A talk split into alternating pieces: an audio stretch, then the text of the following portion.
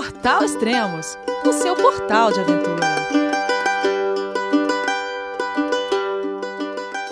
Hoje faz 60 dias que a minha casa é o mundo. Faz 60 dias que eu não durmo na minha cama e não tomo banho no meu chuveiro quentinho e com pressão boa. Faz 60 dias que pão com ovo e sanduíche de presunto e queijo marcam presença diariamente. Também faz 60 dias que meu guarda-roupa inteiro se resume a uma mochila, que vai ficando mais leve a cada dia. Nesses 60 dias, 2016 virou 2017. Eu fiz 24 anos, dormi em 21 lugares diferentes, conheci mais de 90 pessoas de 18 nacionalidades, vivenciei 27 cidades Peguei 11 meios de transporte diferentes. Tive infecção alimentar quatro vezes e mudei os meus planos pelo menos três vezes por dia. Confesso que essa vida nômade não é tudo mil maravilhas. Eu sinto falta de poder me trocar no meu quarto, andar pelada, comer arroz com feijão, fazer xixi num banheiro limpinho e escutar música no último volume. Quando estamos na estrada, essas coisas simples do nosso dia a dia acabam se tornando verdadeiros sonhos de consumo. E é aí que nós damos valor para o que realmente temos e percebemos o quão sortudo nós somos. Hoje também é um dia especial, em que encerro meu ciclo aqui na Tailândia, partindo para um desafio ainda maior: Camboja. Uhul! Fantástico! Bom dia, boa tarde, boa noite, bem-vindo a Extremos, o seu podcast aventura. Hoje voltaremos a falar com ela, Carol Oliveira, da viagem de volta ao mundo The Ginger Journey.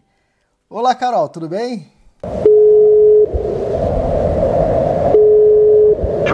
É você, meu filho? Alô, pai. Eu consegui. Eu tô no cume do Everest. Eu vi, meu filho. Te acompanhei o tempo todo pela sua página Spot.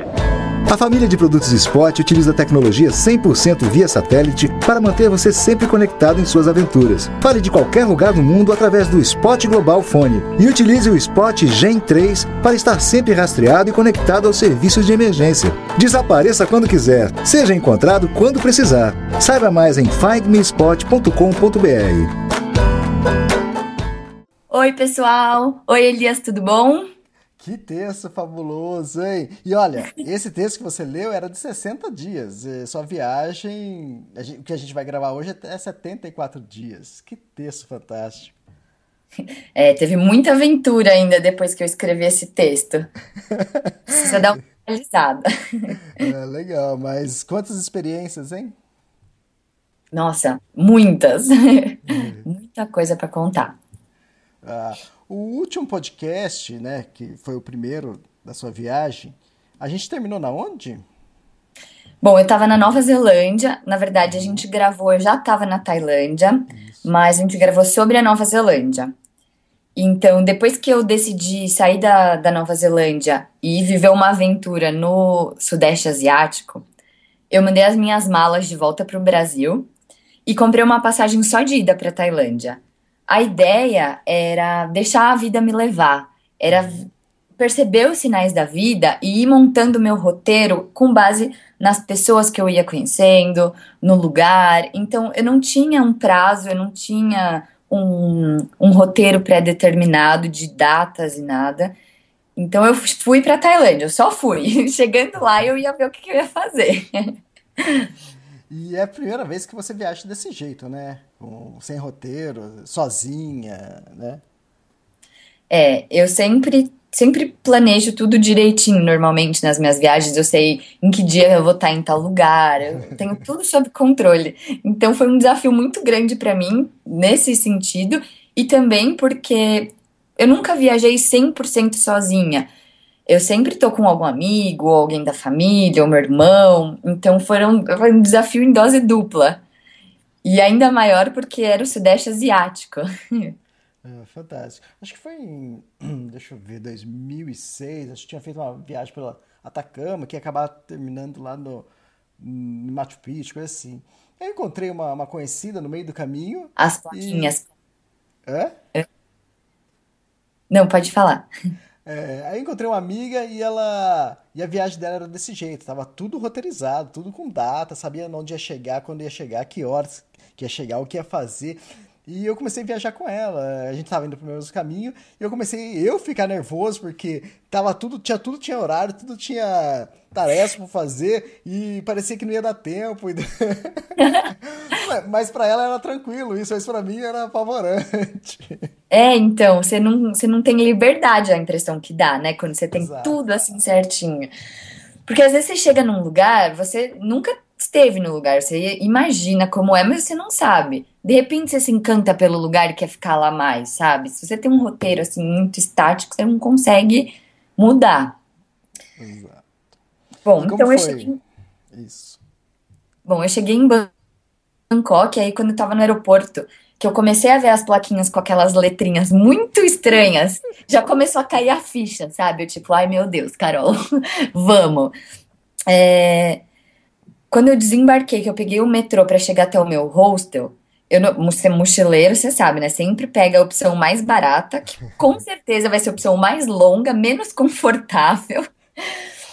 Então eu peguei um trem e dois metrôs pra chegar no meu hostel. E aí, quando eu comecei a andar pela cidade, eu vi que era muito suja. Cidade assim, barulhenta, suja, é um bafo, parece que você tá numa estufa. E me bateu um desespero inicial. Eu, ai meu Deus, o que eu tô fazendo aqui? Quem que teve essa ideia? Aí eu cheguei no hostel, eu tipo, não, eu, eu conversava comigo mesmo, eu, calma, você vai conhecer a cidade, vai ficar tudo bem, então vai, põe a sua mochila nas costas e vai. E foi o que eu fiz. Fui, comecei visitando os templos, que pra mim era uma coisa assim, eu tava super ansiosa pra conhecer, porque eu tinha a impressão de que eu ia estar num, numa energia diferente, sabe? Templo budista, pessoal assim, mais mente aberta, não sei explicar, eu tinha essa imagem na minha cabeça. Aí eu cheguei no templo e eu fiquei extremamente decepcionada, pra ser sincera. O templo, ele é- em si, ele é maravilhoso. A construção, os detalhes, sabe? A riqueza de cultura que tem lá é incrível. Mas eu fiquei decepcionada pela quantidade de pessoas que tinham no templo. Tinha muita gente. Pelo assim, jeito. que parecia na 25 de março. É, era muito, eu- era um negócio assim muito turista. As pessoas não estavam lá para buscar, para entender o, o que que significa aquele lugar e o que que você sente quando tá lá. Aí eu falei, não, tudo bem, tranquilo, vou conhecer o templo aqui no meu mundinho, na minha bolha. Aí eu vi dois monges fazendo uma selfie com um celular super moderno. Aí pronto, aí quebrou meu encanto total, que eu tinha outra ideia dos monges, seres superiores, sabe? Mas não, eles estavam fazendo selfie. Aí decidi, falei, bom, tudo bem, terminei de ver o templo, vou embora pro hostel. Não, não consegui encontrar saída porque lá ninguém fala inglês na Tailândia. É muito difícil encontrar alguém que consegue se comunicar razoavelmente em inglês. Fui pedir informação, pedi informação para duas meninas e elas eram brasileiras. E eu acabei ficando super amiga delas e me juntei na viagem delas, por uma parte. Elas estavam, já tinham, estavam viajando naquele esquema de, de ter tudo planejadinho, tudo certinho. Então eu fui encaixando a minha viagem com a delas de acordo com as minhas vontades e tal. E aí, depois de, de Bangkok, a gente foi visitar o mercado do trem, que o mercado do trem para mim foi, acho que o mais legal de Bangkok. Ele não tem tanto turista e é uma coisa assim muito louca. A impressão que eu tive é que realmente é onde os locais fazem as compras para casa deles. Então você tem várias várias barraquinhas assim como se fosse uma feira na beira do trem. Eles colocam as comidas, os vegetais, carne em bacias e as bacias elas ficam paralela à linha do trem, encostando na linha do trem. E aí, de repente, você tá andando de boa, fazendo as suas compras, toca um sino e o trem tá vindo. Então, eles recolhem todas as comidas, puxam os toldos e o trem passa no meio do mercado. Você tem que ficar encostadinho na parede, de tão estreito que é pro trem passar. Caramba, Eu acho- eu, já vi isso. Acho que muita gente aqui que está escutando o podcast já deve ter visto isso, essa- esse vídeo no YouTube, né? Do, do trem passando, todo mundo recolhendo. Ah, o que fica na minha cabeça é: não tem outro lugar para colocar essa feira? Exatamente, eu não sei por que, que eles foram decidir fazer bem ali, mas é muito interessante. O trem passa super devagarzinho e, as, inclusive, as pessoas que estão dentro do trem às vezes compram coisa da feirinha enquanto o trem tá passando. Pode ser por isso. Talvez pode ser um, esse um motivo, né? Fui também em Bangkok no mercado flutuante, que é acho que super famoso, né? Todo mundo que escuta falar de Tailândia sabe desse mercado flutuante. Mas eu não gostei, assim, minha opinião pessoal, eu achei muito turístico e não era o tipo de coisa que eu tava buscando nessa viagem, né? É muito turístico e assim, tem tanto barco na água que o barco fica encostado um no outro. O que eu achei, para mim a parte mais legal foi quando eu reservei uma van, né, para ir até o para chegar até o mercado, e ela saía de Bangkok e levava você para o mercado e depois voltava para Bangkok. Na volta, o motorista da van falou assim: Olha, gente, é o seguinte, vocês vão voltar de barco para Bangkok. Ué? Só que a gente tinha dirigido uma hora de van para chegar no mercado. Então seria pelo menos uma hora de barco para voltar. Falei, não, tudo bem, tranquilo, vamos voltar de barco então. Quando eu vi o barco, que a gente ia ficar uma hora, não era um barco, era uma canoa. Canoa. Uma canoa com um motorzinho. E aquele cara acelerava tanto aquela canoa que voava água na nossa cara das pessoas que estavam dentro. Era uma canoa estreitinha que dava para sentar no máximo duas pessoas uma do lado da outra. E aquela água suja voando na nossa cara. Foi, foi lindo, foi incrível, mas a experiência foi muito legal. Eu, por incrível que pareça, eu me diverti. Aí Deixa eu ver. Depois do mercado flutuante, que eu cheguei em Bangkok, no dia seguinte eu fui para Ayutthaya. Ayutthaya é uma cidade que, na verdade, ela é só ruínas agora. Ela fica a 80 quilômetros de Bangkok e você pode pegar um trem para ir para lá, pode pegar van, pode reservar um tour privado. Eu fui do jeito mais barato, que era de trem. Paguei tipo dois reais no trem sendo que as vans cobram, sei lá, 60, 100 reais, eu paguei dois. Isso para o mochileiro é uma vitória, né? Você sabe Exatamente. tem orgulho Agora, de falar que pagou dois reais. agora eu fico imaginando o perrengue que deve ser esse trem. Ó, o Ou trem não. era bem sujo, tinha rato no trem.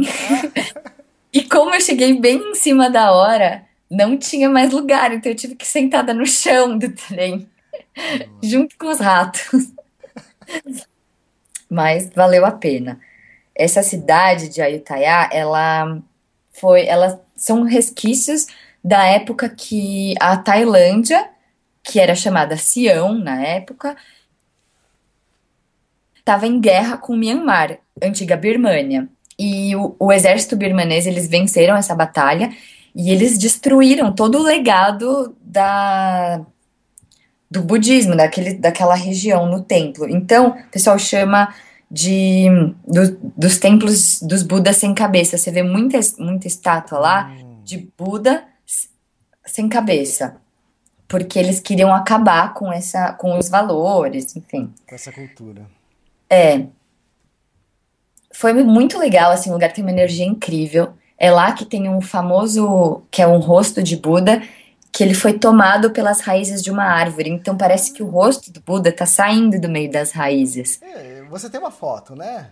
Tenho, Ah, tenho. legal. V- vamos colocar ela para ilustrar também. Quer dizer, não vai ser a capa do podcast, mas a gente vai colocar na página para ilustrar. Muito É. massa. E esse templo que eu achei muito legal é a sinergia dele com a natureza. É um templo que ele tá no meio da natureza, parece um parque com, com ruínas no parque. Então eu achei muito legal essa, essa mistura. E eu fiquei triste com uma coisa nesse lugar, que foram os passeios de elefante. Eles é famoso também lá, pessoal, fazer passeio em cima do elefante. Só que as pessoas, às vezes, acho que elas acabam não pre- prestando atenção no que está por trás disso. É, os elefantes, eles são acorrentados e eles amarram como se fosse um sofá de madeira nas costas do elefante para a pessoa sentar em cima e ele passear em cima do elefante. Tem gente que acha isso lindo, ok, não vamos discutir isso, é uma questão de opinião. Mas eu acho isso horrível, porque o bichinho tá sofrendo, ele tá acorrentado. Então, eu queria deixar aqui a minha crítica.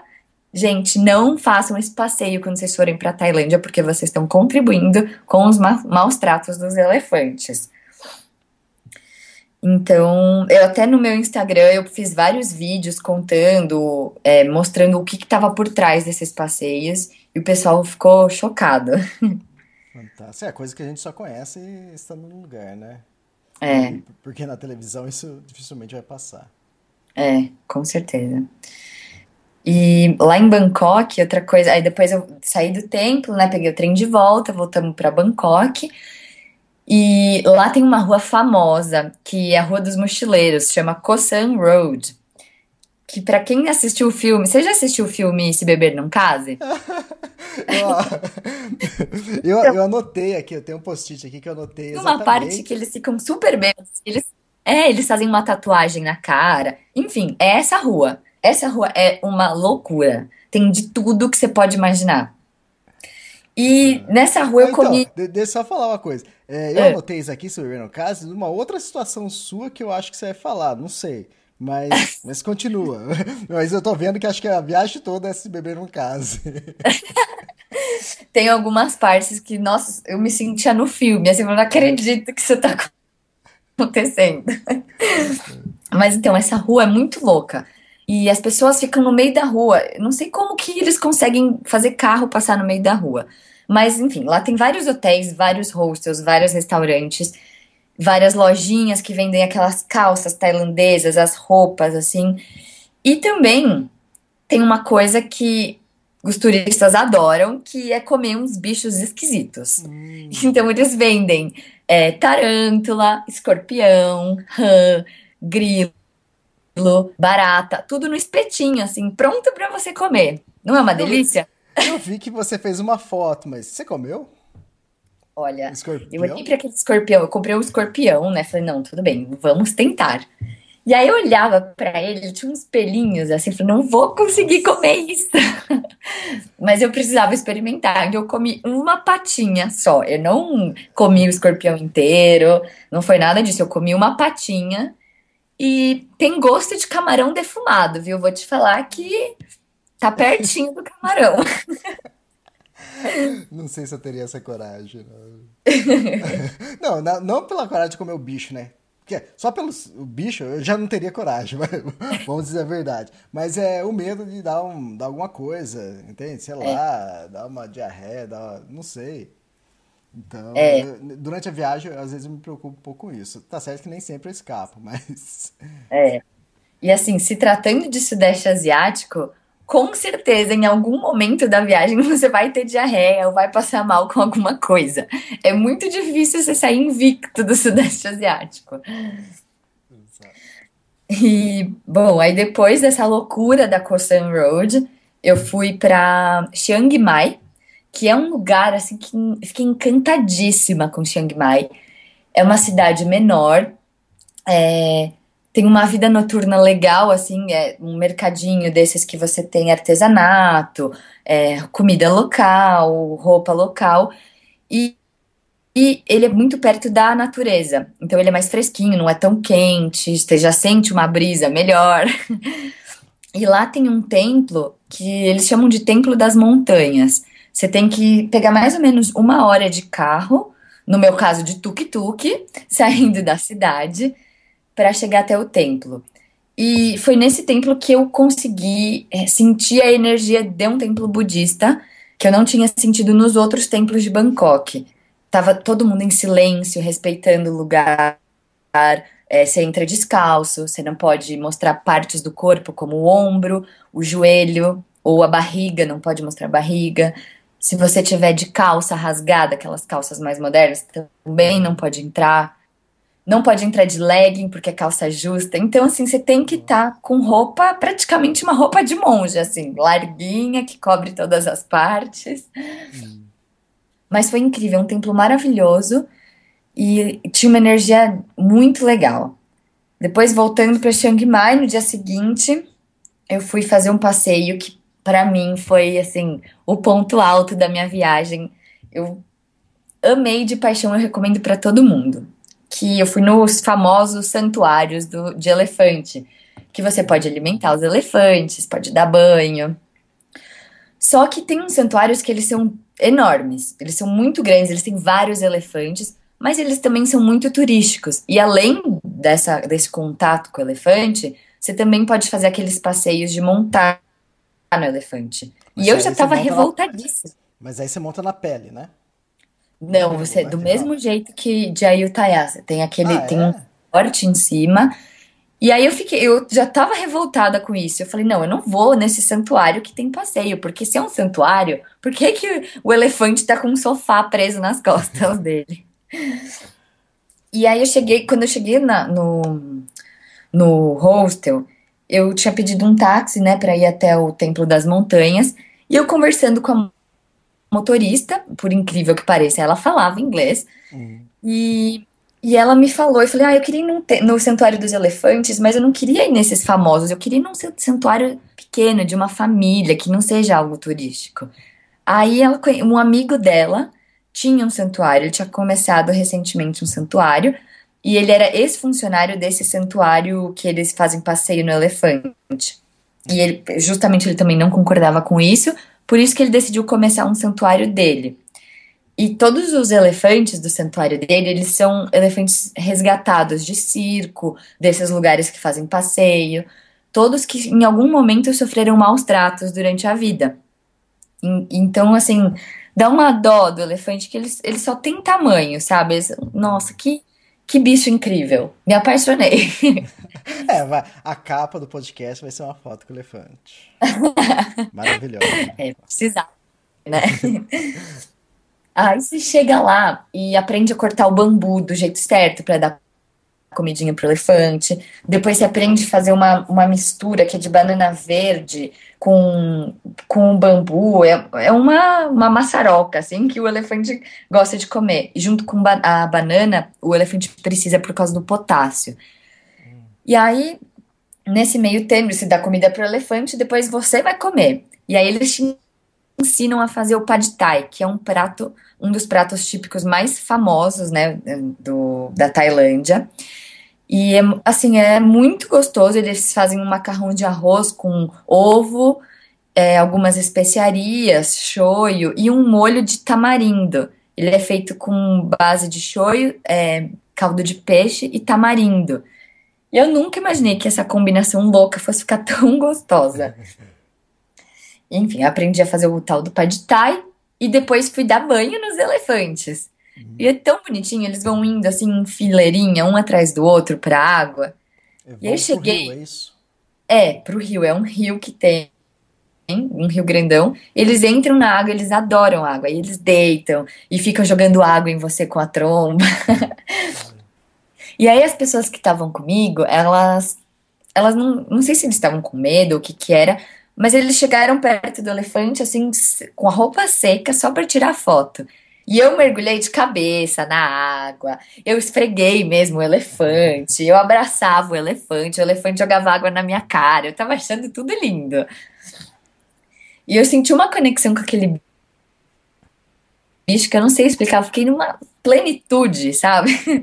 Até quando a gente gravou outro podcast, foi no dia que eu fiz isso. Eu tava tão feliz, né? A gente até conversou. E, nossa, foi incrível. Quem for pra Tailândia e tiver a oportunidade de ter essa experiência com os elefantes, vai que vale super a pena.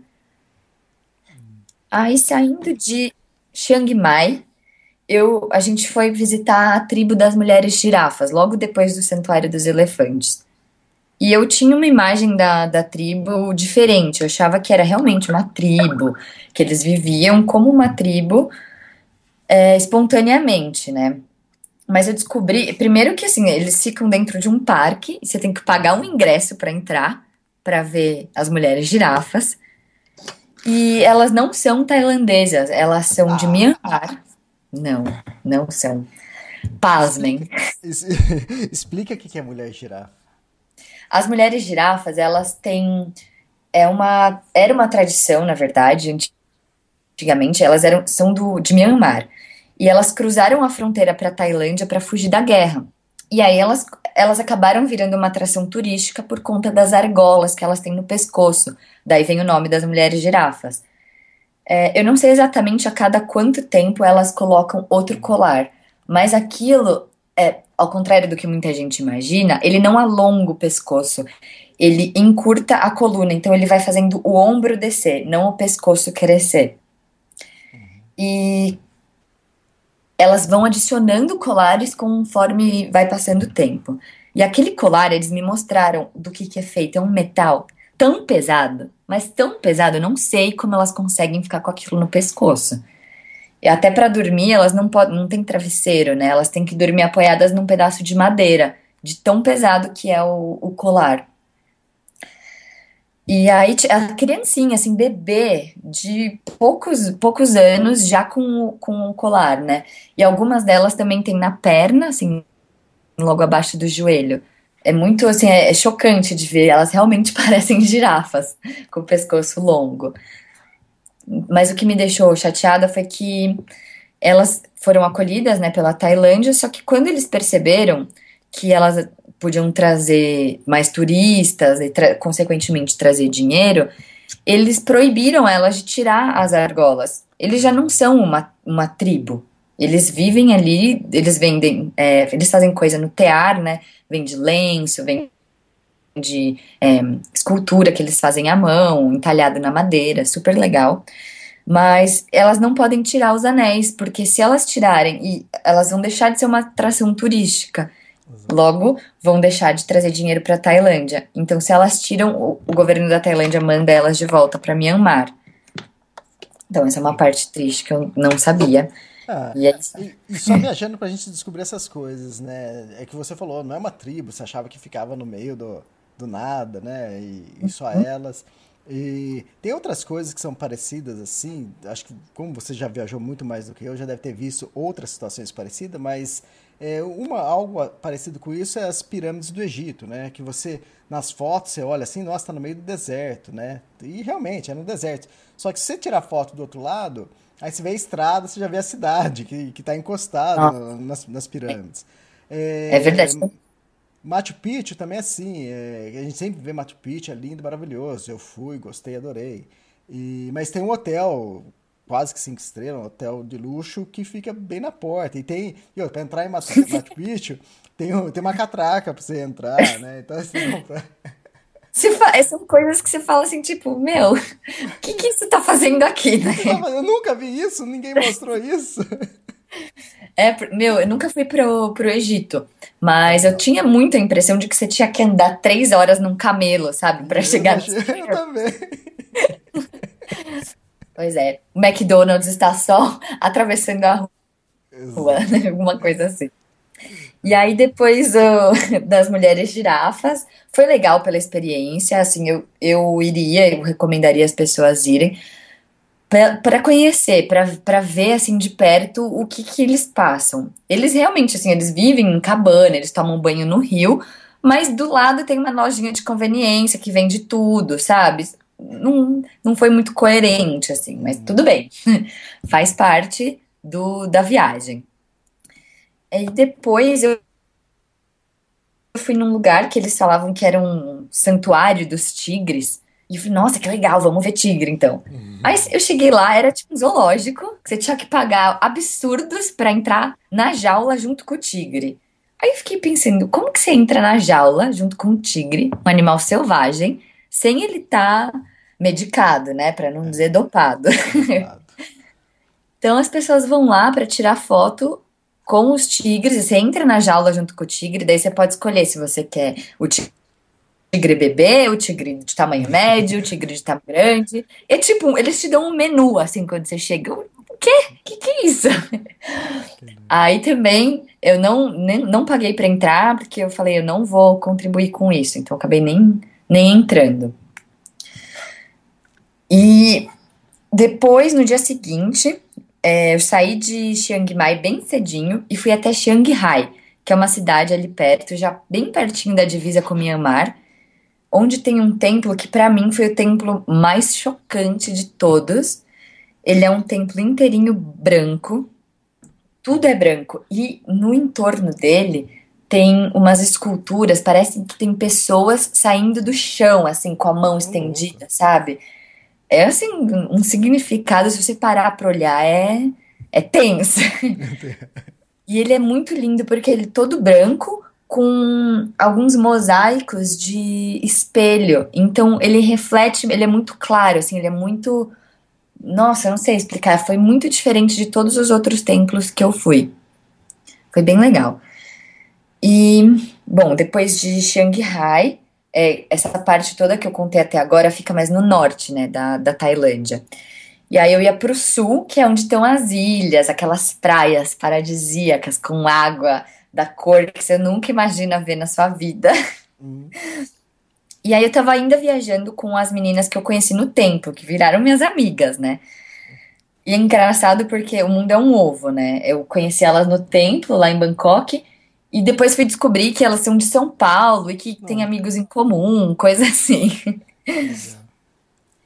A gente chegou no aeroporto de Bangkok para fazer o check-in para ir para uma cidade no sul que chama Suratani, que é dessa cidade que você pega o barco para ir para as ilhas para as ilhas de Kotal, de Kopangan e Koh Samui. Então sai barco para ir para esses três lugares.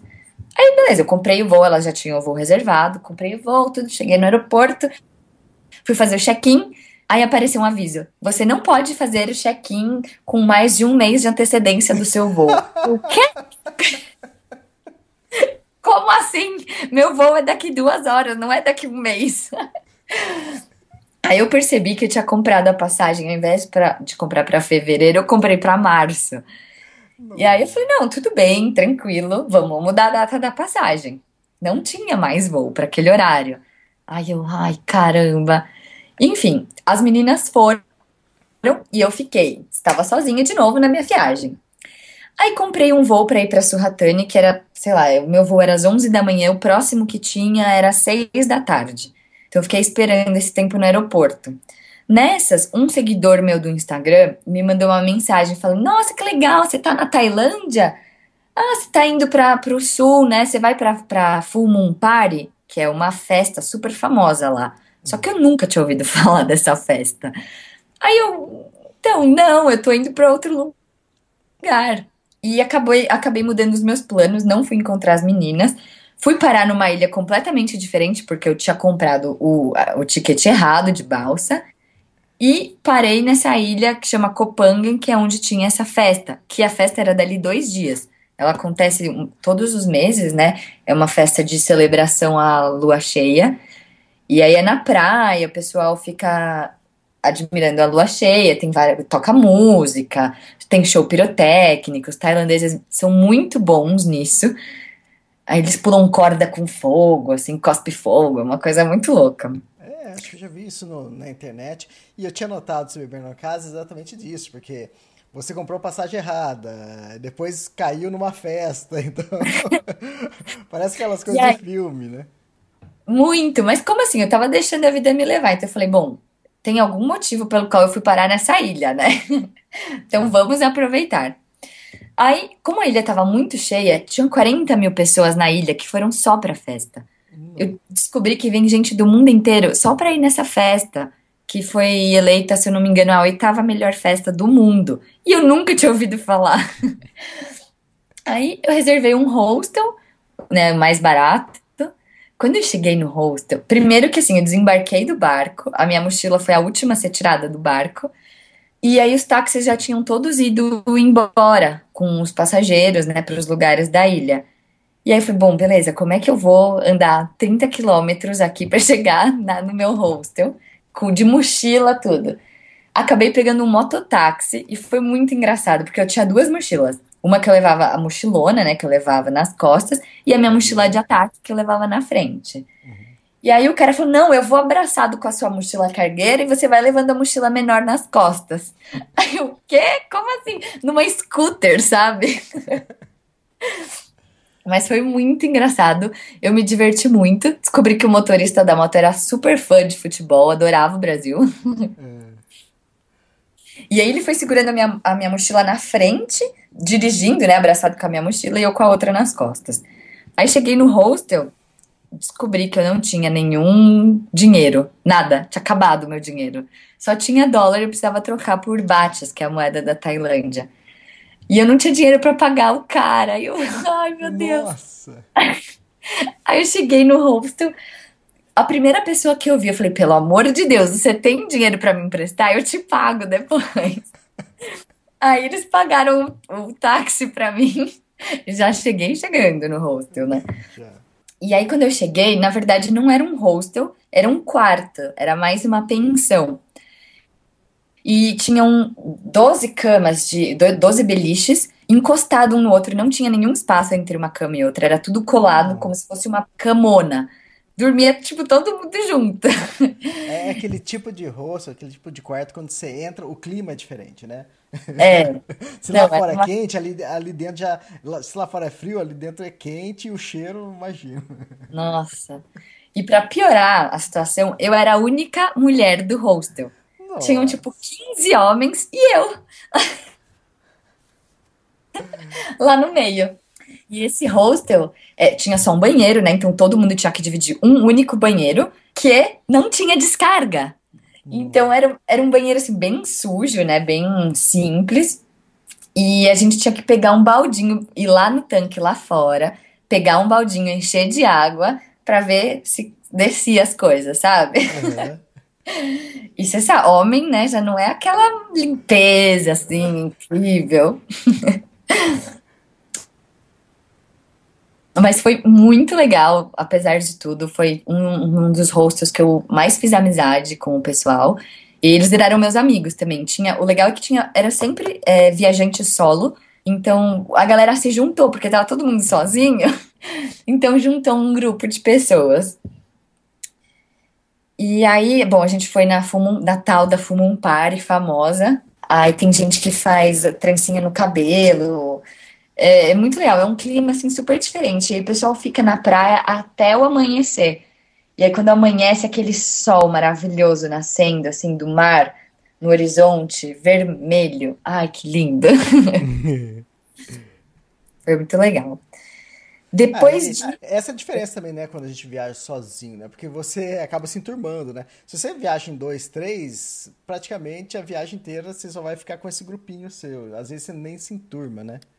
Isso é... Nossa, isso é muito verdade. Porque quando você tá, é, você tá no grupinho, além de você não ser obrigado, né? Não que eu não socialize naturalmente com as pessoas, mas você acaba ficando fe- mais fechado, né? Isso também impede as outras pessoas que estão no lugar de, de chegar e conversar e fazer amizade, né? Então foi isso, nossa, eu fiz tanta amizade. eu- no final das contas, eu nunca tava sozinha, sabe? Eu sempre tava com alguém que eu conhecia ali na hora. Isso foi muito legal. Aí depois de Copangan, eu fiquei uma semana em Copangan, de tanto que eu gostei do lugar, apesar do hostel. Eu fui pra Copipi. Fui pra Rayleigh Beach e aí Copipi. E em Copipi, que é aquela praia super famosa, onde tem Maya Bay, que foi gravado filme, a Ilha dos Macacos, um monte de aquele mar, com aquela cor maravilhosa. Aí eu fui pra lá e eu reencontrei acidentalmente as meninas que eu tinha que eu tinha perdido na viagem quando eu comprei o voo errado. Nossa, que Elas estavam lá. Sabe, pô, Co- Copipi é onde foi gravado o filme A Praia, do Leonardo DiCaprio, é isso? Foi. Lá em Maia, é Maia Bay, que é- não é em Copipi, mas é ali pertinho. Você faz um passeio de barco pra ir até Maia Bay, que é maravilhoso. E, bom, lá em Copipi, é, elas tinham. Não sei o que, que, elas, que, que elas fizeram de reserva errada. Enfim, eu tava num hostel e elas estavam num um puta resort, assim, o melhor Poxa. melhor resort da ilha. E eu passando perrengue no hostel. E elas reservaram, por algum motivo, reservaram errado, reservaram datas a mais. E aí, no final, eu, eu, elas me chamaram, falaram, ó, a gente pagou a reserva, mas a gente não vai usar, tem que ir. Você não quer ficar aqui? Aí eu, nossa, claro, né? Ganhei um upgrade do hostel pro resort. E esse resort é onde aconteceu realmente um tsunami. Não sei se você lembra daquele tsunami enorme que aconteceu no Sudeste Asiático. Dia 26 de dezembro Alguns anos de atrás. 2000, É. 26 de dezembro de 2004. Nossa, você tá bom de memória, hein? Eu- Não, é que tem um acontecimento. Eu tava voltando a minha viagem da Patagônia, eu tava no, é, na rodoviária de Buenos Aires, é, esperando. Eu passei a madrugada inteira deitado num- num- numa, numa poltrona lá, e porque o, o ônibus só iria sair de manhã. E eu lembro de madrugada, deu umas duas, três horas madrugada, não lembro que horário exatamente. é, começou a tremer o, o, a rodoviária. Eu tava na, no piso superior. E eu falei, o que, que é isso, né? Não vai parar, não? eu tava tremendo. E beleza, ele preparou e segui, segui viagem, entende? Aí depois que eu fiquei sabendo do tsunami. Aí disseram que é, as ondas de choque chegavam até. chegou até a América do Sul, coisa assim, né? A parte mais baixa ali. E agora, se isso tem a ver ou não com o tsunami, eu não sei, entende? É, mas foi no mesmo dia, no mesmo horário e. Ah, mais ou menos no mesmo horário. É, então, mas foi, foi estranho. Por isso que, eu, que eu até hoje eu guardo a, a data. Ah, faz sentido. Você imagina se tremeu na Argentina, você imagina no epicentro como é que foi, né? E aí tem até, se o pessoal é, procurar no YouTube, colocar a cabana, que é o nome do resort, tsunami, tem, existe um vídeo real do dia do tsunami. O, o tsunami invadiu a piscina do hotel, que fica bem na frente do mar. Tem um E ele filme to- que, que, que mostra isso também. Um filme Tem. famoso. Tem, tem um filme. Ah, esqueci o nome. É, Tsunami, eu acho, né? O nome. Do... Não tenho certeza, eu acho que é Tsunami. E, e ele ah, o tsunami tomou todo, toda a área do hotel até o segundo andar. Então, só o terceiro andar, que esse, esse resort só tem três andares, só o terceiro andar ficou livre do tsunami. Então, morreram várias pessoas lá. E eles reconstruíram o hotel exatamente igual ao original. Então, assim, dá até um medinho, sabe? Você chega no, no resort, é igualzinho o filme, né? Igualzinho aquele vídeo do YouTube onde o tsunami invade a piscina. E você, fala, você fica pensando, ai meu Deus, tomara que não aconteça nada. Mas- Olha o- Google ajudando aqui. O filme chama O Impossível. O Impossível, O Impossível. É, é um filme bem legal, assim. É triste, né? Porque É baseado em tenso, é real, mas é bem, bem legal. E aí, de Phi, eu, eu voltei para Bangkok, né? Koh Phi assim, é incrível também. O mar é lindo, você vê... Você entra no mar, você vê o seu pezinho lá no fundo, cheio de, pe- de peixinho. Muito legal. Lá também é um reduto de mergulho, é muito bom para mergulho. Então tem várias escolas de mergulho, você consegue tirar o seu pad lá, consegue fazer vários tipos de curso de passeio é, de mergulho, bem legal. Eu acabei não fazendo porque, enfim, achei caro e mochileiro não tem muita grana, né? Aí segui a minha viagem, eu fui para Bangkok depois só para pegar um voo. E aí eu ia pro Camboja depois. Foi quando eu escrevi aquele texto que eu li no comecinho, no final da viagem pra Tailândia. Ali que tava dando 60 dias. Tava. E, bom, peguei o voo pro Camboja. Aí tava sozinha, né, de tudo, não tinha ninguém comigo. É, quando eu cheguei no Camboja, que o avião tava sobrevoando, assim, eu fui pra, pra Siem Reap, que é uma das, um dos destinos mais, mais famosos do, do Camboja. É onde tem os templos de, de Angkor, que são também super famosos no mundo inteiro. É, quando o avião está sobrevoando, você já percebe muita diferença na vegetação, no, no relevo do país, em, em comparação com a Tailândia. Então, o Camboja ele é um país muito mais pobre, né? Que não está ainda tão preparado para o turismo como a Tailândia está. Tailândia já tem vários esquemas de turista, você tem barco a, a cada X horas, tem ônibus, tem avião. O Camboja isso já é um pouco mais limitado, apesar de que eles estão descobrindo o turismo. E aí eu cheguei, é, sempre que eu chegava no, nos, nos aeroportos, ou rodoviário, coisa assim, eu procurava quem tava de mochilão. Eu falei, bom, provavelmente tá indo pro mesmo lugar que eu, né? E aí não foi diferente no Camboja. Eu, eu vi uma pessoa com mochilão, e aí eu fui perguntar onde é que ele tá, onde ele tava indo e tal, tava indo pro mesmo hostel que eu, a gente acabou dividindo um tuk-tuk. E aí chegando no hostel, o primeiro que o tuk-tuk não entrou na rua do hostel, porque ele falou que era uma rua muito ruim, assim, de... Era tudo de terra, né? E parece, assim, é bem pobre, depois até eu, posso te mandar uma foto pra gente colocar. É, um, é muito diferente da Tailândia, é, você vê lixão, assim, a céu aberto, é, rato passando na rua, me acostumei com rato e barata andando do lado do seu pé. e, mas o hostel em si era legal.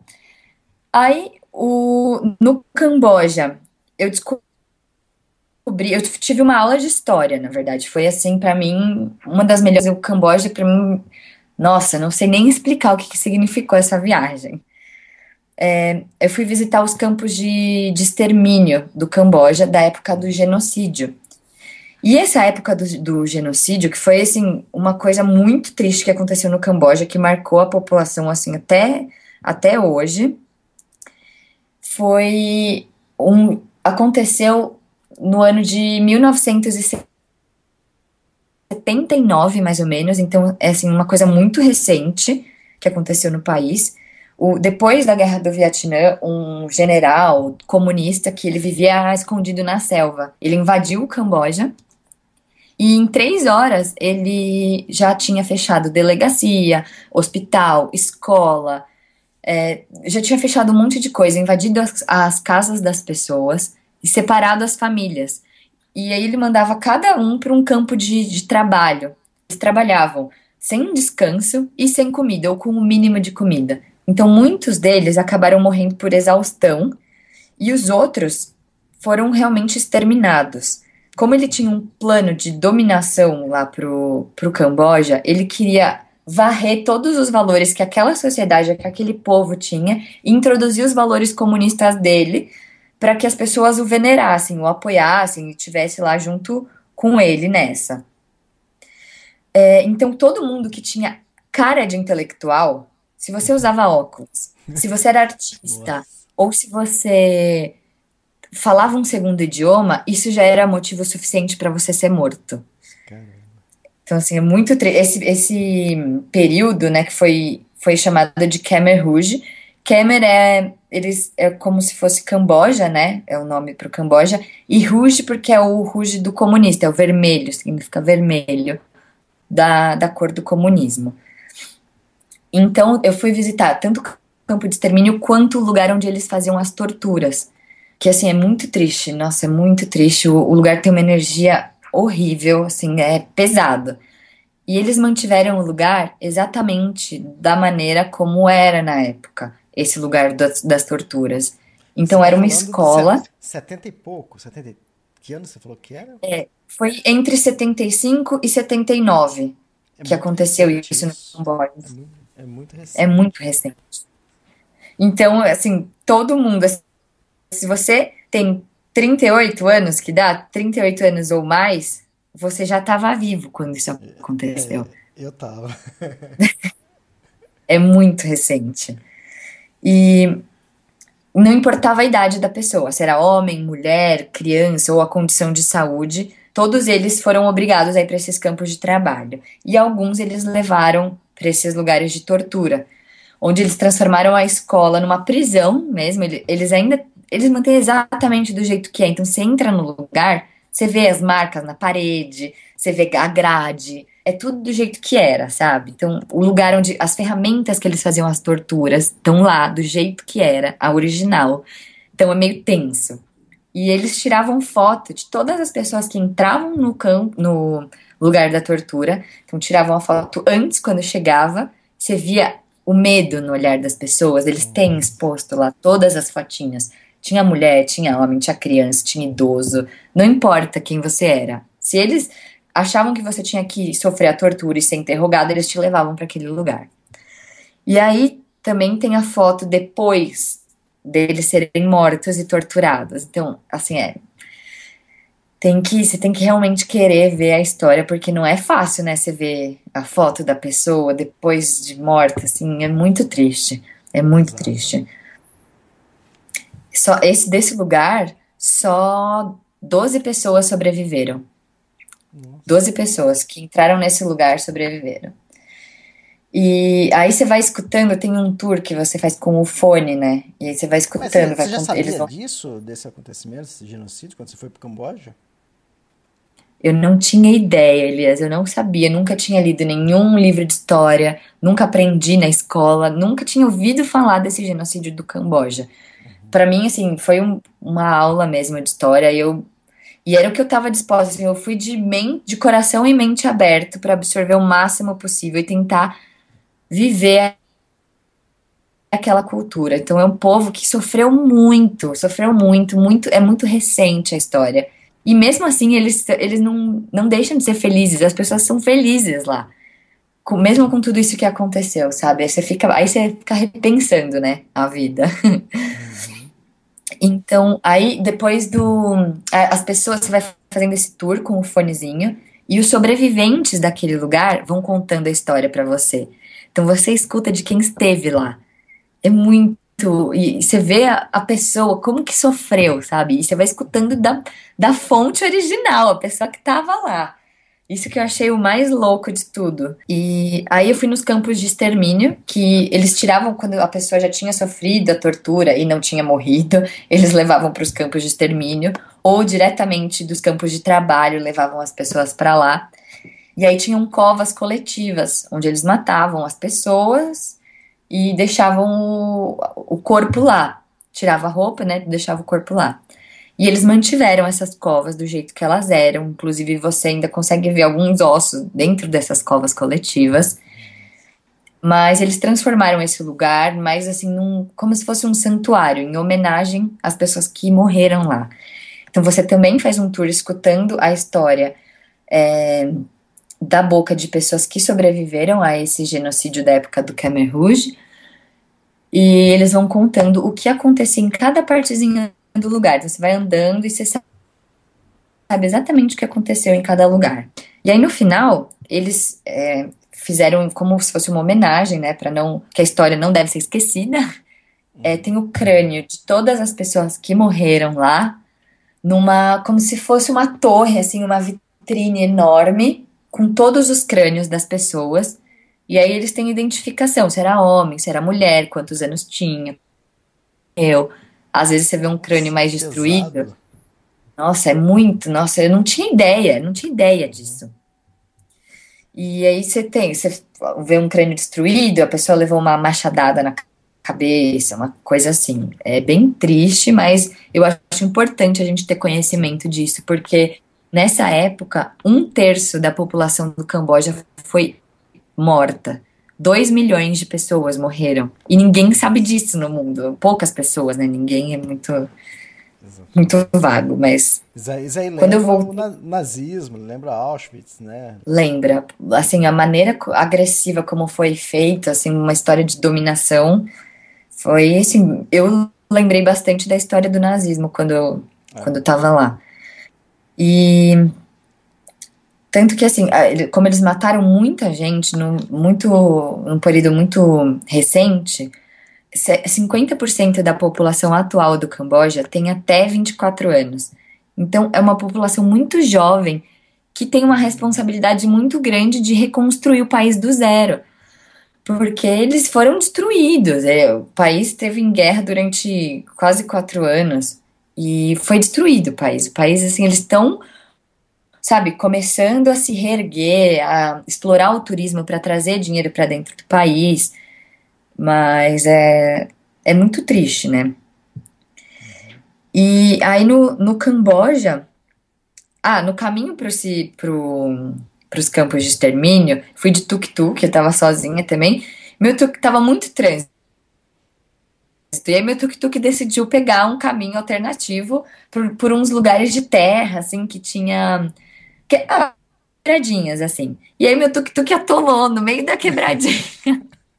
eu não sabia onde é que eu tava. E ele olhava pra minha cara assim, não falava inglês, né? E ele fazendo sinal para descer do tuk-tuk. E eu, tipo, por que que eu tenho que descer do tuk-tuk? aí ajudei o cara a desatolar o tuk-tuk pra gente continuar a viagem. Ai. Cara, essa, aí, essa bom, depois dessa triste história Olha, foi assim, foi muito intenso. Se eu posso resumir em uma palavra, essa palavra é intensa. É, Nossa, foi foi demais. Assim, foi uma experiência. Ainda, ainda aconteceu mais coisas no Camboja, não foi? É, no Camboja nesse, nesse nível ainda. Teve, teve mais coisa. Ai, meu Deus. Bom, Passado essas visitas, né, mais tristes, da parte mais histórica do, do Cambo da história do Camboja recente, eu fui visitar os famosos templos de Angkor. Eu tava, era acho que era o momento que eu estava mais ansiosa da viagem era para conhecer o Angkor Wat, principalmente, que é aquele templo que tem na bandeira do Camboja. Então, é um templo. E ele é super conhecido assim, no Sudeste Asiático, é um dos maiores templos do Sudeste Asiático. Eu, se eu não me engano, ele só perde para um templo em Myanmar. Não tenho certeza dessa informação. E aí fui para lá, eu fui assistir o nascer do sol desse templo. Então saí do hostel quatro e meia da manhã, tava escuro ainda. A gente chegou, se posicionou lá num lugar legal para tirar, para fazer uma foto. E que coisa mais linda! O sol nasce bem atrás do templo, então você vê a silhueta do templo com o sol nascendo por trás. Coisa de louco, assim, lindo, maravilhoso. E esse templo é muito lindo, vale super a visita. É outro templo que também ele tá junto da natureza, então misturado com a natureza, que eu acho incrível, porque eu amo a natureza. Uhum. E aí são vários complexos, é um complexo de templos que você não consegue, até consegue andar de um para o outro, mas é bem longe. Então o pessoal normalmente pega van ou tuk-tuk para ir de um templo para o outro. E aí eu fui no templo dos Budas sem cabeça, que é conhecido lá também. Eles têm um, um tipo de arquitetura, assim, de construção bem parecido, todos esses templos do complexo. E tem outro que é o templo que também é famoso, que é onde foi filmado o Tomb Raider lá com a Lara Croft. É. e é um templo que tem as raízes das árvores, elas invadiram o templo, então você tem construção com raiz de árvore, tudo misturado, assim, é muito legal, muito lindo, eu adorei. E aí eu fiquei tão, eu adorei tanto que eu fiquei distraída tirando foto, e o meu grupo foi embora e me deixou lá no templo. Eu, sabe quando você tem a sensação de que você só virou para tirar uma foto quando você vira de volta? Cadê as pessoas? Cadê todo mundo? E aquele favor, ué, mas cadê, cadê todo mundo? Eu fiquei uma hora rodando pelo templo tentando achar eles, não encontrei. Beleza, voltei de tuk-tuk. Meus amigos até estavam me chamando de rainha do tuk-tuk, de tanto que eu. Toda hora que eles falavam comigo, eu tava no tuk-tuk. Aí voltei de tuk-tuk. E nesse dia eu fui jantar com o pessoal, assim, numa partezinha na cidade de Siem Reap, que é, é uma rua, chama Pub Street, mas são vários restaurantezinhos, tem lugar para para fazer massagem, tudo. É, a gente foi provar o famoso churrasco cambojano, que são 14 tipos de carne diferente. Nossa. Eles trazem na mesa, tipo, a mesa tem um buraco, assim, eles trazem uma espécie de panela, elas têm uns furinhos, e por baixo eles colocam água fervendo. E aí na, na lateral também eles colocam água, que é para cozinhar os legumes e o, o, noodles. E em cima, assim, ela, ela é mais altinha para você cozinhar a carne no vapor ali. Uhum. Então as carnes vêm cruas e aí você vai cozinhando na mesa.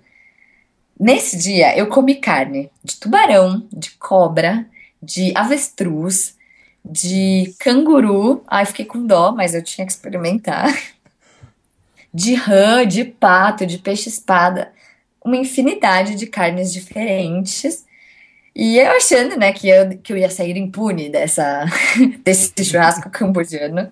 Mas eu passei tão mal. Dessa mistura. Nessa mistura doida. Eu passei tão mal que eu tive que levantar da mesa correndo para ir vomitar. E no dia seguinte. Louco, isso aconteceu na hora, então? Na, na hora, eu comecei a passar mal na hora. E no dia seguinte eu acordei com os dois olhos super inchados e com a pele, corpo inteirinho empipocado. Aí eu, ai meu Deus do céu, o que que eu fui fazer? Pior que você nem sabe do que que. O que que fez mal, é? né? Qual carne que. Se foi o canguru, não... se foi o peixe. Não tenho ideia. Comi tantas carnes diferentes que eu não sei do que que eu fiquei com alergia, mas fiquei com alergia de alguma coisa. Então, esse churrasco cambojano para mim foi uma vez na vida, assim, para experimentar mesmo. e, mas foi bom, valeu a experiência, né? Apesar de eu ter ficado mal depois. mas foi legal. Ah, eu só queria corrigir uma informação que eu falei do, do dos campos de genocídio. Esses campos, eles não são em Siem Reap, eles são em, na capital, que chama Phnom Penh. Não é na mesma cidade, é um pouquinho afastado do outro. Bom, aí depois, essa foi a minha trajetória no Camboja. Não, mas saí teve, lá. Teve mais uma coisa no Camboja. Ai, meu Deus, o que, que eu tô esquecendo? Você, o ladrão. Ah, é verdade. Nossa, como que eu esqueci disso?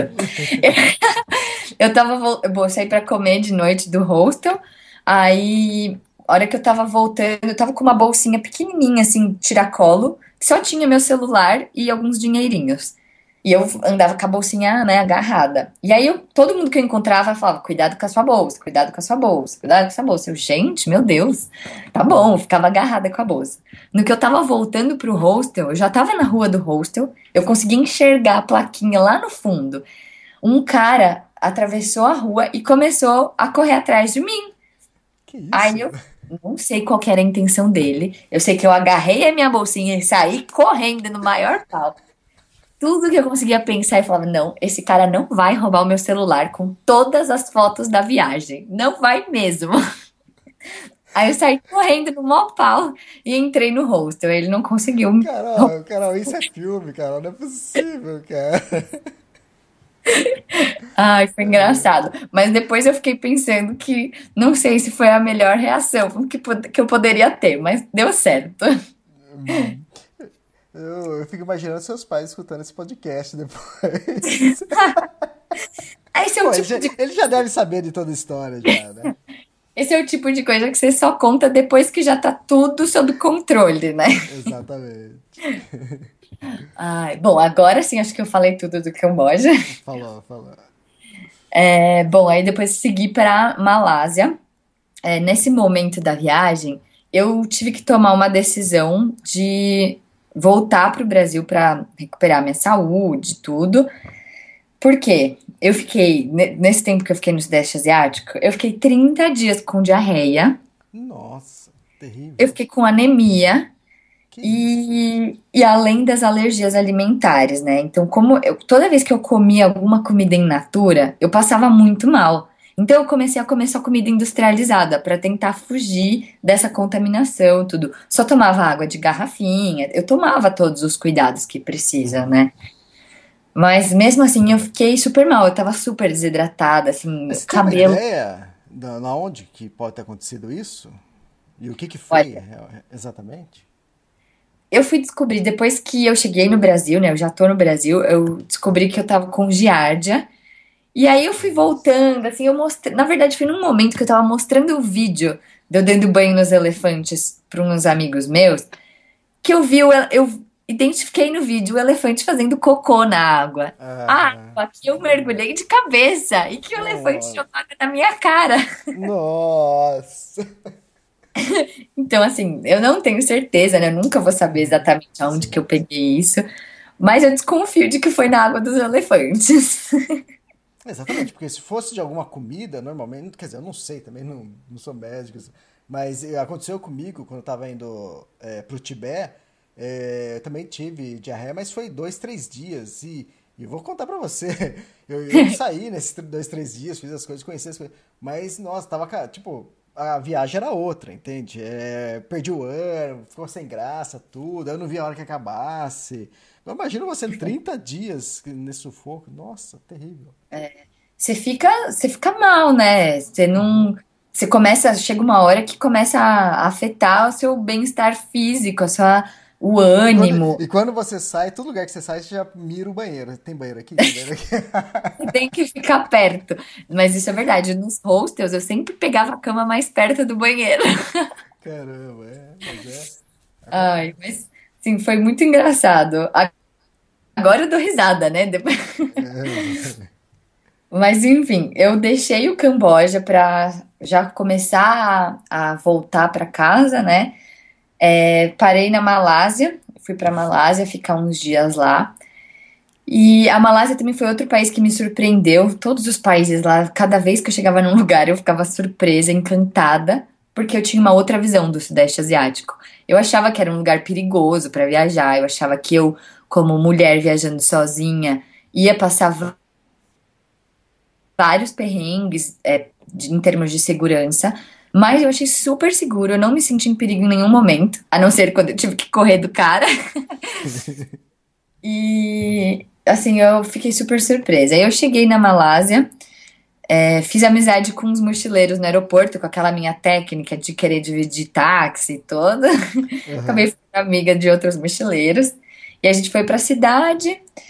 E o que mais me chamou a atenção logo de cara, quando eu cheguei em Kuala Lumpur, foi a alegria das pessoas. já é uma cidade mais desenvolvida, né? Tem arranha-céu, tem as, famosa, as fa famosas torres Petronas, que são também incríveis. Mas as pessoas são muito alegres, eles são muito felizes o tempo inteiro, eles estão sempre sorrindo, contentes, felizes da vida. A gente tem que aprender com eles a tá sempre assim. e aí nesse lugar eu tava doida pra ir no, num templo, que é um templo hindu, dessa vez não é mais templo budista. É, chama Batu Caves, que o templo ele é uma caverna, ele é numa caverna, né? A própria caverna é o templo. Uhum. E aí na frente tem uma, uma estátua de um deus deles, maravilhosa, assim, gigantesca a estátua. Se eu não me engano, tem 43 metros de altura. E aí, para ir para esse lugar, eu peguei um trem e eu achei engraçado que é um país de predominância muçulmana, né? Religião lá. Mas eu estava indo para um templo hindu. E aí entrei no trem, num vagão do trem que era exclusivo para mulher, não podia homem. Falei, ah, eu vou nesse vagão para ver como é que é. Cheguei no vagão, comecei a conversar com as meninas que estavam sentadas do meu lado. Quando eu percebi, eu vi que tinha uma católica, que era eu, duas muçulmanas e uma budista num, num vagão só para mulheres em Kuala Lumpur, indo visitar um templo hindu. O quão louco é isso? é muito louco e eu achei demais porque você vê que assim a religião não é uma barreira é, é, é, legal você admirar e respeitar a religião e a cultura do outro também, né?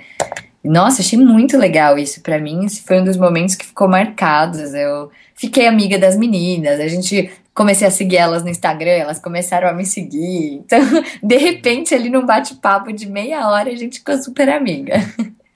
Legal, mas é, esse negócio de barreira, de religião, de, de, sabe, de briga, isso aí eu acho que isso acontece, ou acontece mais, é, é em mídias sociais ou, ou, pela internet, que a pessoa senta atrás de um, de um computador e se sente o um machão ou quer criticar, né?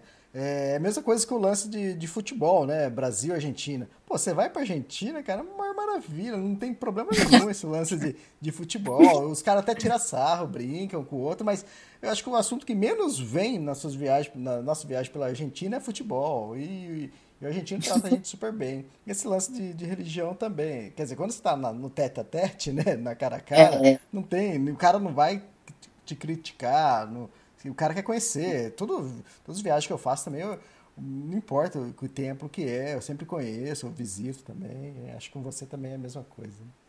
É. Meu, e assim, foi. Eu achei incrível. Eu vi uma coisa que assim, eu nunca tinha visto antes: pessoas de burca completa, aquela que você não vê nem o hum. olho da pessoa. Eu vi uma mulher de burca completa no templo hinduísta. E eu achei isso a coisa mais legal do mundo. Porque realmente isso que você falou da pessoa que está atrás ali do computador é fácil de falar, né? E lá é, lá pelo menos no lugar eu, nos lugares onde eu fui, eu achei que foi, era completamente diferente. As pessoas realmente estavam abertas para conhecer e sem julgar, né? sem, sem atirar pedra na, Ou no, pelo nas menos crenças. respeitar, né? É, pelo menos no mínimo, né? No mínimo de respeito. E aí, em Kuala Lumpur, infelizmente, terminou a minha jornada pelo Sudeste Asiático, por enquanto. Uhum. Como eu tive esses vários problemas de, de saúde, então já não estava mais no, com a mesma energia do começo da viagem, eu achei melhor entender esses sinais que a vida estava me dando e voltar para o Brasil, para pelo, por, pelo menos por um tempo, para me recuperar e tal, e para planejar as próximas viagens. Então, agora eu estou aqui no Brasil, em São Paulo, planejando a próxima viagem, porque se é assim, se eu não tô numa viagem, eu tô planejando a outra, entendeu? Não dá pra ficar parado. A, a viagem já começou de forma inesperada, né, Carol? Você, você tinha ido viajar, não era para fazer um mochilão, você tinha ido para estudar. Tinha ido para estudar e aí desisti de tudo. E aí, lembra quando eu contei para vocês que eu saí da Nova Zelândia e mandei minhas malas de volta pro Brasil? Lembra. Pois é, eu cheguei e as malas não. Cadê então, essas malas? Além, além de tudo, eu não tenho roupa. Mas as malas Eu não sei exatamente o que aconteceu em algum, algum lugar entre a Nova Zelândia e o Brasil. Elas foram extraviadas e parece que caiu a documentação que estava na mala. Enfim, eu tô tentando resolver, não sei se eu vou conseguir, mas por enquanto eu não tenho mala. Não tem mala, não tem roupa. Quer dizer, só tem, tem, a roupa da, da, mochila da, do mochilão, né? É, que era assim, tipo, 10 calcinhas, uma calça, é. dois vestidos. e eu, no mochilão ainda eu fui deixando várias coisas pelo caminho. Por isso que eu falo no texto que a minha mochila foi ficando mais leve. Ela pode ser uma analogia para a minha alma, porque a minha alma foi ficando mais leve a cada dia da viagem. Mas a minha mochila, ela realmente foi ficando mais leve. Eu comecei a viagem com 20 quilos na mochila e eu terminei, ela tava com 14, 15 quilos. Porque eu fui deixando roupa pelo meio do caminho, deixando coisas que eu vi que não precisava, que não ia precisar daquilo. Fui desapegando mesmo. E aí, mas no final deu tudo certo. Foi incrível a experiência. Eu não vejo a hora de botar o pé, no, o pé na estrada de novo. e é isso aí. E Foi? tem ideias? Hum.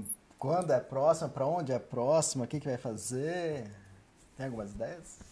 Então, eu tô planejando ir para, não tenho nada certo ainda, mas eu tô planejando ir para Europa em, no final de junho para fazer um outro tipo de viagem, dessa vez por países desenvolvidos. Uhum. Tem que equilibrar, né? Tem, é. Eu, eu gosto de fazer isso também. Eu, eu fiz o trek do Everest, que a trilha é maravilhosa, a coisa mais linda. Eu refaço 20 vezes ela se me convidarem, se tiver oportunidade. Mas é muito simples, quer dizer, na época eu fui, né? Isso foi em 2010, né? É muito simples, é, você tem que, mesma coisa, tem que ficar preocupado com a água que você bebe. E depois eu fui lá para o Tibete também, era mais simples ainda, o banheiro desse jeito que você falou, com a, com a canequinha, né? Aí depois quando eu voltei, eu falei assim, ó, meu próximo trek eu quero uma coisa totalmente diferente, né? Eu, eu falei, não quero, eu não quero mordomia, né? Eu quero uma experiência diferente. Então, aí o próximo trek foi é. o do Tour do Mont Blanc, então foi totalmente diferente. Olha que legal, que demais. Esse aí tá na minha lista tá. também, Elias. Ah, é? é? A gente anda se falando aí, vamos... vamos ver se acontece. Eu tenho que voltar, tenho que dar uma passada lá, eu preciso checar algum, algumas informações é, de algumas trilhas é, referente ao meu livro, né? Que eu vou lançar em julho agora. De, Vai ser de sucesso, eu não vejo a hora de ler esse livro. e eu preciso dar uma passada lá que eu quero checar algumas informações e acho que talvez final de maio, começo de junho, eu devo descer para lá. É, quem sabe a gente se encontra aí nesse meio Interessante, interessante. e Elias, eu queria deixar aqui também uma homenagem que essa semana, o Maurício Lino, que é o fundador da Pisa Trekking, né, o pessoal desse do universo extremos, com certeza conhecia. Ele faleceu, ele deixou a gente para ir para um lugar melhor. É, queria deixar aí minha homenagem. A gente falou do Tour do Mont Blanc, eu me lembrei muito dele porque alguns anos atrás o meu pai fez esse Tour do Mont Blanc com ele e foi uma experiência incrível. Assim, ele sempre fala dessa viagem, então fica aqui minha homenagem para o Lino. É, então, e esse trecho que eu tinha conversado antes com você, é, convidado você para fazer, é exatamente um trecho que seu pai fala muito, que, que é ali de frente para Chamonix, e foi, é. eu lembro também, seu, na época que o seu pai foi, ele tinha comentado comigo e depois ele contou a história. encontrei o Lino depois também, ele contou um pouco do, do que foi essa, essa viagem. E eu encontrei é. o Lino, já tinha encontrado o Lino algumas outras vezes, mas é, três meses atrás, eu acho, um pouco mais, não sei, eu encontrei com o Manuel Morgado, com o Lino e com o Agnaldo Gomes, né? E, uhum. e a gente estava conversando, e os três dando ideias, a gente conversando. Eu não conhecia o Morgado, o, o, Lino eu mal conhecia, era mais de vista, papo muito rápido. Ali eu fiquei mais tempo com ele, e o, o Agnaldo eu estava reencontrando, que eu fiz o track do Everest com o Agnaldo. E foi legal, e a, toda a animação do Lino é fantástica, né? E uma pessoa super do bem. E ele, Elias, e a gente conversando, ele e o Manuel Morgado, pô, você tem que. que, que o que, que, você acha da ideia de você escrever um texto sobre é, as pessoas né, que, que moldaram o, o mundo do segmento de, de aventura no, no, Brasil, que isso começou no final dos, dos anos 80 para o início dos anos 90, né? E ele e os dois é, dando ideias para mim, eu falei, pô, fantástico fantástico, adorei, adorei a ideia.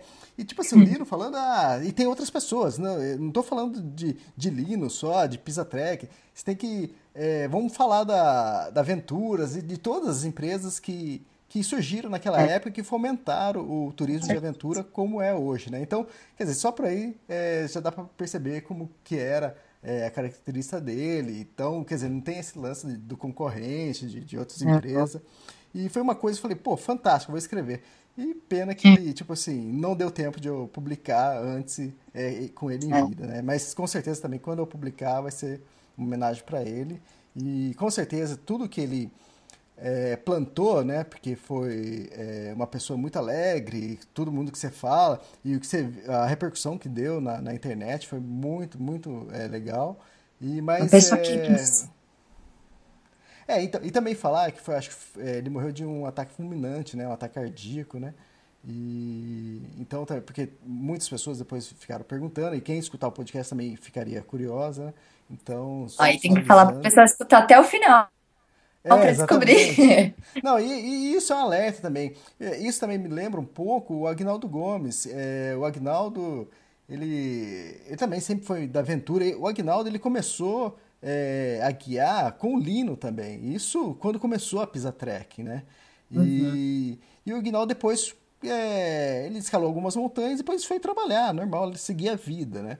E quando eu fiz o trek do Everest com o Agnaldo em, em 2010, ele falou, Elias, eu tô fazendo esse trek porque meu tio eh, morreu de repente. Tinha 40 e poucos anos, meu tio morreu. Tipo, eu Nossa. tenho que viver, eu não posso eh, passar a mesma coisa que, que ele passou. Tipo assim, não- deixou de viver algumas coisas. Então, aí o Aguinaldo, eh, ele continua com a empresa dele, mas ele hoje em dia ele vive de guiar grupos, né? Junto com o Manuel Morgado. E, e são coisas assim, né? A gente...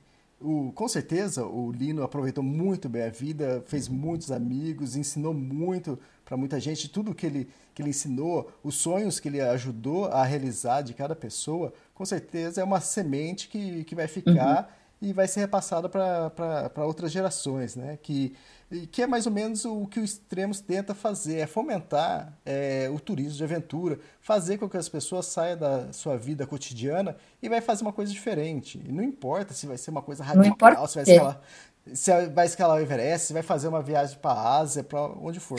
Se vai fazer uma viagem de, de navio, se vai ser a pé. O que a gente fomenta aqui é vá fazer uma coisa diferente, sair do seu cotidiano, né? Então, era coisa que o, o Lino sempre fez, né?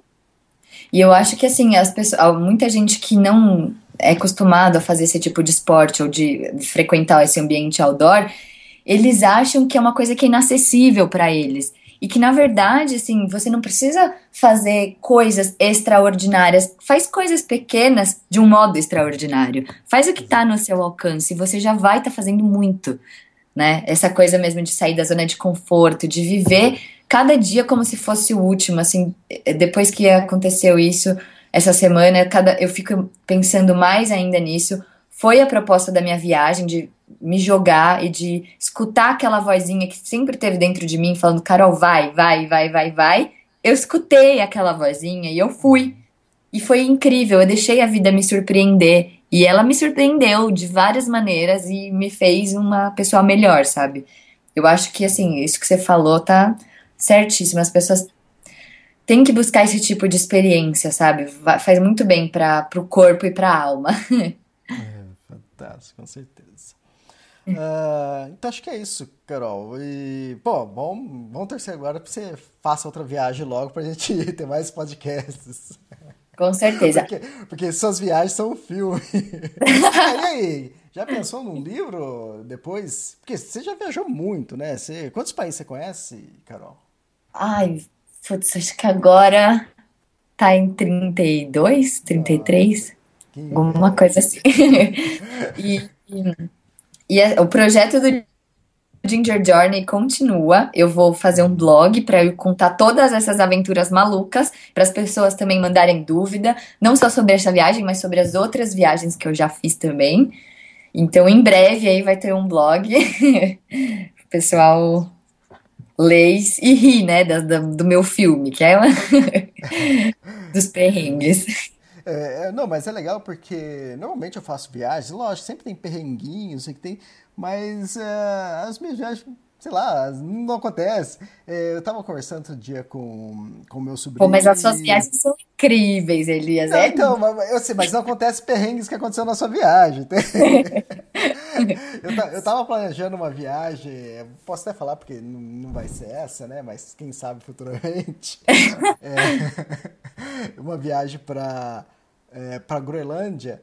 E como eu tô aqui em Dublin, né? Eu falei assim, poxa, eu podia conseguir um barco daqui de, de Dublin, né? Um barco pesqueiro e que fosse para Groenlândia, né? Em vez de de avião, né? Falei, pô, de avião é muito fácil, muito simples, né?